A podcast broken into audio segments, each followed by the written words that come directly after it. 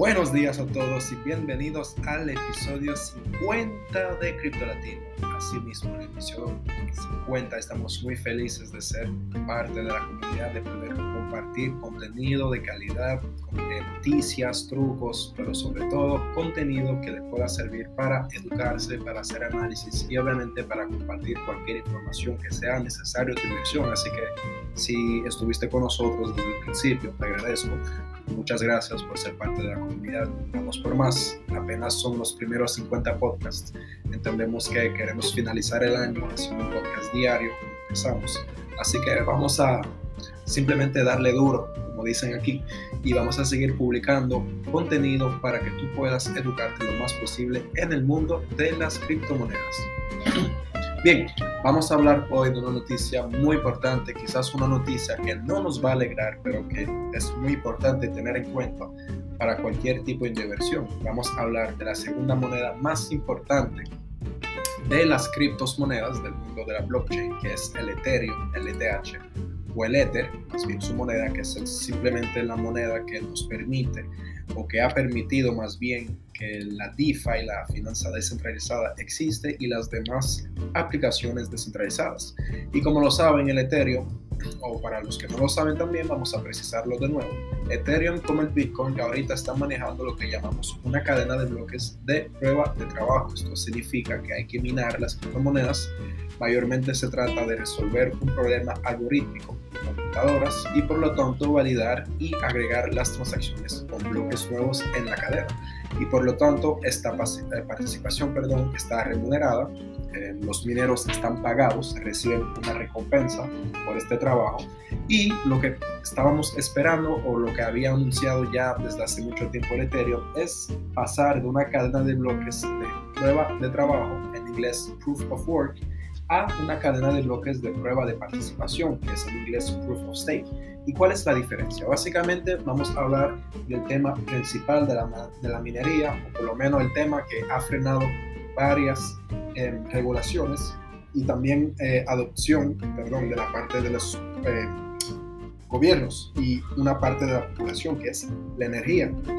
El minaje de Bitcoin tiene mala reputación alto costo de energía, por lo tanto quizás algo que no es ecológico. Sin embargo, varias estadísticas y números han comprobado lo contrario, incluso que es un sistema que está diseñado para consumir menos energía, ya que incluso el Bitcoin, por ejemplo, está limitado a 21 millones. Entonces, obviamente vamos a llegar a un punto donde no vamos a tener que usar tanta energía que ya van a estar todos minados, pero sobre todo también por el cálculo algorítmico que ha implementado el mismo Satoshi Nakamoto, que es el creador o los creadores, todavía no sabemos quiénes son, quién es, pero que simplemente es parte del plan de desarrollo del Bitcoin. Obviamente no tenemos ninguna prueba, la historia nos va a comprobar sí o no eh, sobre lo que acabamos de decir. Sin embargo, la diferencia, para volver al inicio, de entre proof of stake, o sea, prueba de participación y prueba de trabajo, es simplemente que la prueba de participación no requiere una actividad energética, no requiere computadoras que necesitan resolver un cálculo, un cálculo algorítmico. Simplemente se requiere que algunos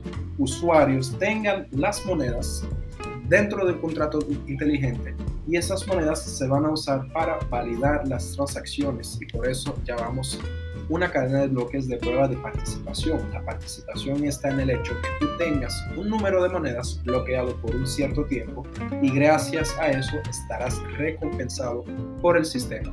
Y obviamente ya estamos quitando el término del costo de energía porque no cuesta nada tener monedas para usarlas, cuesta cero energía comparado a la prueba de, de trabajo. ¿Y qué tenemos de decir sobre esta mejora que estamos esperando? Primero, estamos en 2022 y tenemos ya casi desde 2018 hablando de esta mejora. Incluso la fecha final de la última fusión, que es la última etapa, estaba eh, prevista para junio 2022.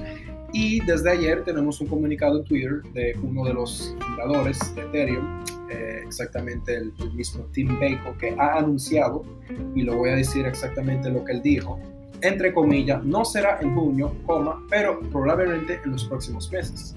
Todavía no hay una fecha fija, pero definitivamente estamos en el capítulo final de la prueba de trabajo eh, de participación de Ethereum. Ese es un tweet que ha publicado este señor, el Team Bacon, para anunciar de nuevo que van a tener que posponer la fecha de la fusión.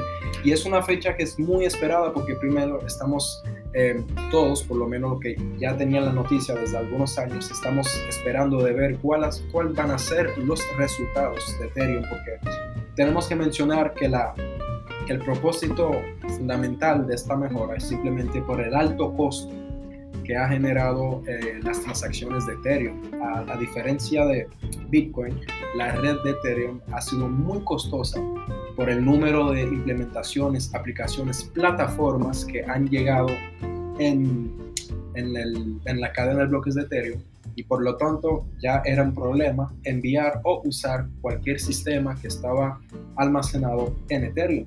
Y por lo tanto muchos esperan esta mejora para no de nuevo eh, vivir esta experiencia que fue muy, no traumatizante, pero muy frustrante porque vamos a suponer que si querías enviar 100 dólares de valor de Ethereum, era muy posible que pagues 60 dólares de costo de transacción.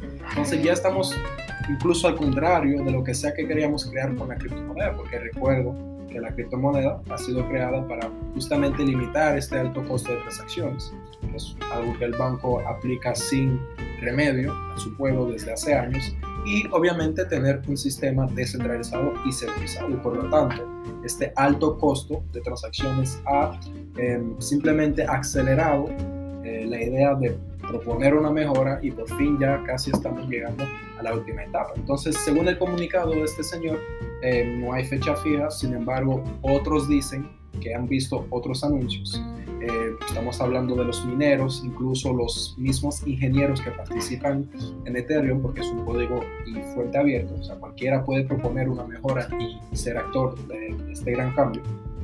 Ellos usan una página que se llama Reddit, que es un foro muy conocido en Estados Unidos, que reúne millones de personas y que permiten crear grupos, canales, y por lo tanto estos ingenieros tienen un canal y según algunos de ellos eh, han anunciado que Incluso no piensan que la fusión va a llegar antes de 2023. Así que vamos a ver eh, realmente cuál va a ser la, fecha que van a, que van a publicar.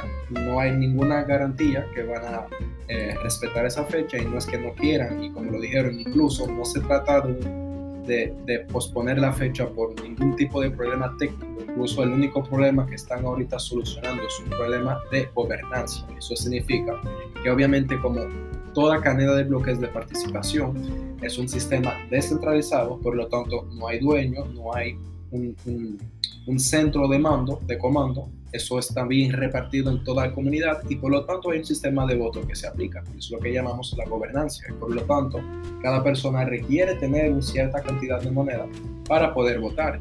Y al parecer hay quizás un problema a este nivel.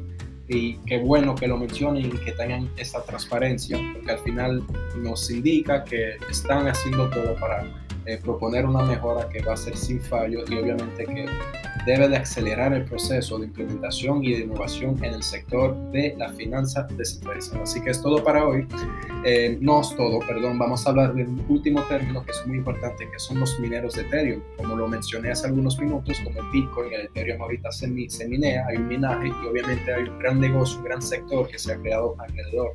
Y por lo tanto los, minor, los mineros perdón, simplemente han preguntando, he preguntado, perdón, ¿qué va a pasar con esa transición? ¿Qué, ¿Qué, implica eso con la minería? Si se van a quedar atrás los mineros. Por, lo, por ahora, la, la única respuesta del jefe de los desarrolladores de la fusión fue la siguiente, entre comillas, invertir en equipos de mineros ahora no es algo que yo aconsejaría. Así que está claro, eh, por lo menos para mí, que no hay ningún futuro en este sector, o por lo menos nada que sea tangible ni nada que pueda servir a largo plazo. ¿En qué serviría minar una moneda que no puede ser minada? Así que veremos. Todo puede pasar, aún estamos a principios de abril eh, del 2022 y de abril incluso también. Eso es decir, estamos acabando nuestro primer semestre, faltan dos y todo puede pasar en. Así que vamos a seguir vigilando cuidadosamente y esperar antes de tomar posición en el Ethereum. Es muy importante. Eh, entendemos que el Ethereum va a traer mejores resultados que el Bitcoin, pero obviamente va a depender también de la mejora y de la fecha. Que si estamos hablando de 2023, quizás podríamos esperar un bull run también, o sea, un final del ciclo alcista para 2023 y eso sería un.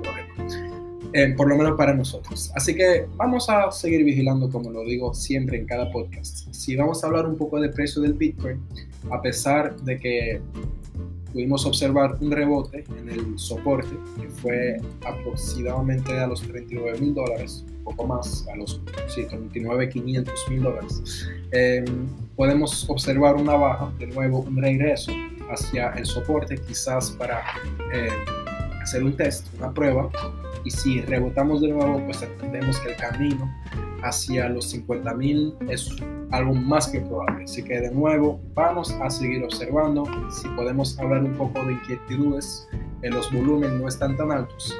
Eh, supongo que es parte de las vacaciones, porque estamos en abril. Están las vacaciones de Pascua, está la Semana Santa, entonces el mundo entero quizás está un poco pausado y por lo tanto los volúmenes no están presentes ahorita en el mercado. Así que, de nuevo, vamos a seguir observando, ver qué puede pasar, ser muy cuidadoso al momento de abrir posiciones, manejar un stop loss razonable, porque de nuevo hay muchas maneras de manipular el mercado y la mayoría de esas manipulaciones están dedicadas a eh, disparar los stop loss para que las personas puedan perder sus posiciones, ser liquidados y por lo tanto traer liquidez en el mercado para que las ballenas o las instituciones puedan hacer dinero. Así que no seas un perdedor, seas un ganador en este mercado y la mejor manera de ganar es cuidarte y manejar tus riesgos. Bien, es todo para hoy. Esta vez sí, de nuevo, muchas gracias. Recuerda que estamos en YouTube, en Twitter, en Instagram, en Blogspot, Anchor, Spotify y obviamente en nuestra página YouTube. Así que es todo para hoy. Muchas gracias y nos vemos en el próximo podcast.